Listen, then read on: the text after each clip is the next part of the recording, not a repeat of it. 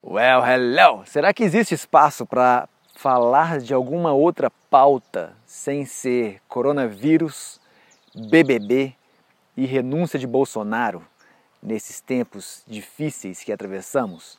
Eu fiquei pensando sobre isso porque a bolha que eu acompanho de internet está aí muito é, fissurada com esses temas, né, com essas pautas. Então quem não navega em notícias, né, quem não navega nessas pautas, tem o seu conteúdo aí morto, né? A galera não vai assistir essas paradas porque está todo mundo voltando as atenções realmente para o coronavírus e não devia ser diferente. Então, na medida do possível e do impossível, faça esse esforço de ficar em casa, ficar seguro, cuidar-se, cuidar dos seus próximos, mas como a vida não para, apesar da empatia, dos cuidados dentro de casa, cuidado com os outros e cuidado também com quem acompanha ah, o que você fala, com o conteúdo que você posta nas redes, a gente tem que continuar pensando em como seguir com as nossas vidas mesmo no caos, né? Também é assunto aí para uma outra pauta, que é viver e organizar-se em tempos de crise, cuidando de saúde mental, cuidando de saúde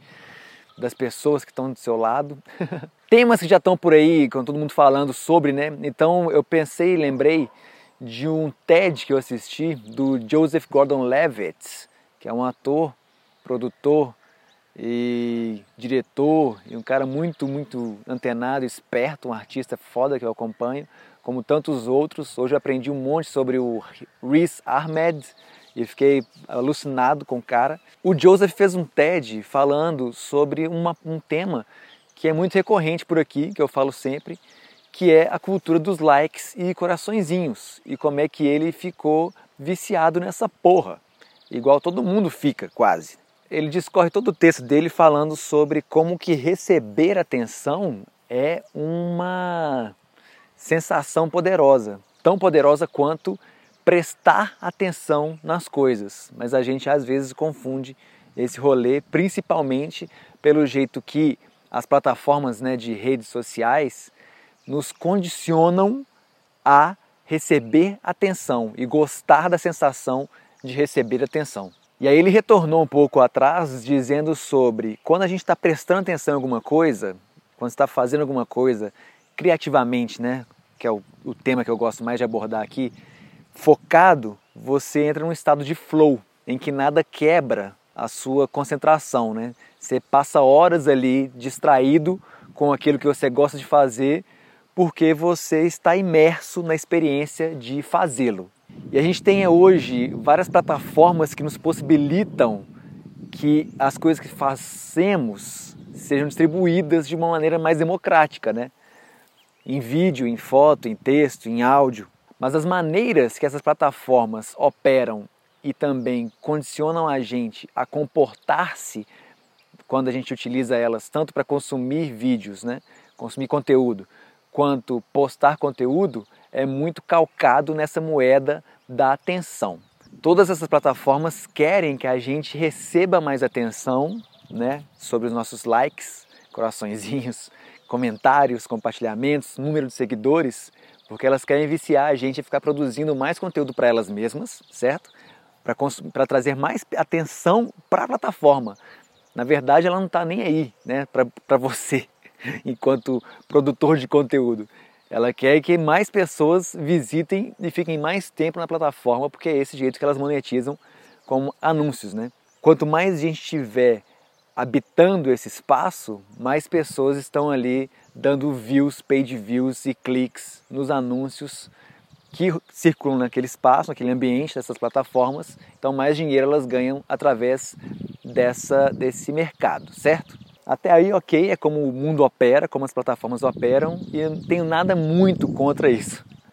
Mas quando a gente fica condicionado a receber mais atenção, a gente começa a entrar num, num num mood, numa vibe de menos felicidade. Enquanto que quanto mais atenção nós prestamos nas coisas, mais felizes ficamos, porque recuperamos aquele estado de flow, de criatividade, de ser mais insightful, né? de ser mais contemplativo sobre as coisas e aprender com isso, nos realizarmos, né? nos preenchermos. E a tecnologia deve ser então uma aliada nesse rolê e não uma inimiga, um obstáculo para esse rolê acontecer. Esse rolê da felicidade. Mas infelizmente não é esse o modelo das plataformas, só a livre é, distribuição de conteúdo a quem quiser. Porque quando tem esse condicionamento de quando você posta alguma coisa no IG ou no YT, você recebe atenção por aquilo. Quanto mais atenção essa pessoa tem, mais existe capacidade das plataformas venderem essa pessoa, né? vender em cima dessa pessoa, vender essa atenção. Por isso que as plataformas ficam impulsionando né? na página, na home, os conteúdos das pessoas, porque elas querem tornar essas figuras importantes para ter mais atenção, para mais pessoas frequentar esse espaço e para mais dinheiro elas fazerem.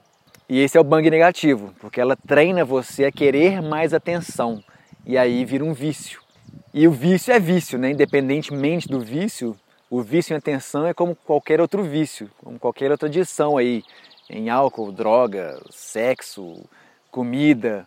No fim das contas, o objeto do vício nunca é suficiente, né? Para atenção. Quando eu tiver 100 seguidores vai ser massa. Nossa, mais mil ia ser mais da hora. Putz, 10 mil ia ser muito legal, porque eu posso colocar até o arrasta para cima.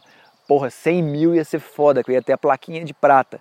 Nossa, um milhão, aí as pessoas iam realmente saber que eu cheguei e tal, né? Então, o, o vício, o objeto do vício, o objeto do desejo durante o vício nunca é suficiente. Você sempre vai querer mais daquilo. Da hora mesmo é conseguir erradicar o vício, que não é coisa simples, né? Precisa de ajuda profissional às vezes, talvez, né? Uma terapia, medicamentos, conversar com a família, conversar com os amigos próximos, abrir para o Instagram, conectar-se, sei lá. Não é só disciplina e força de vontade e good vibes o rolê, tá? Nós precisamos de ajuda, todos nós. O que faz a gente sentir muito mal nesse caminho da, de receber atenção é quando a gente começa a comparar com outras pessoas e vê que essas pessoas recebem mais atenção que a gente tem mais seguidores, mais view nos conteúdos, mais comentários, mais coraçõezinhos. Por isso essa minha treta tão pegada com a cultura dos likes e coraçõezinhos. Porque não faz bem esse lance aí de ficar apegado a números. Esse sentimento de inadequação, porque a gente posta e não tem tantos views quanto o vizinho, que faz a gente querer postar mais e ficar viciado em receber mais atenção. E aí que é a raiz do problema da cultura dos likes e coraçõezinhos. Por quê? Quando a gente direciona a criatividade que temos para fazer coisas para receber atenção, a gente deixa de ser criativo de verdade e fazer o que a gente tem vontade de fazer. Porque a gente fica tentando alimentar esse organismo, sacou? Esse sistema. Quanto mais a vontade para prestar atenção sem ter que prestar conta de receber atenção, quanto mais a gente investir em fazer uma coisa apenas com criatividade, mais realizado a gente consegue se sentir, mais feliz. Claro que cada um vai fazer isso de um jeito diferente, exige prática né, de todo mundo para alcançar esse estado de flow. e uma dica legal que o, o Joseph Gordon-Levitt dá a Rafa Capai e eu dou e mais um monte de gente é tentar enxergar outros criadores não como competidores, mas como colaboradores, né? Não pensar em competição, mas pensar em cooperação. E em tempos de quarentena a gente faz isso online, né? A gente tenta encontrar uma rede online para ter esse suporte. Abrir um grupo de estudo, conversar no Telegram, abrir chats, fazer lives, porque a gente está vivendo esse momento de distanciamento social, em que estamos reclusos em nossas casas, e é um, um momento interessante então para um, manter um contato, pelo menos que seja online. Inclusive é importante né? manter esse contato, mesmo que seja online. Então experimente usar as redes não apenas para consumir coisas, mas para colaborar com outras pessoas também, encontrar pares e fazer coisas legais. É mais fácil encontrar esse estado de flow quando você colabora porque vocês começam a ficar focados né, numa produção de uma coisa conjunta. Então também tem um pouco aí de um comprometimento né, com a pessoa que está investindo tempo, energia, cérebro, recursos para fazer uma coisa e aí todo mundo caminha para o mesmo objetivo, né? E aí, como eu já falei em outros lances e outros conteúdos que eu já postei por aqui, vídeos e áudios e textos e o que for, é no que você presta atenção, ou que você gostaria de prestar atenção e que você não está prestando, né?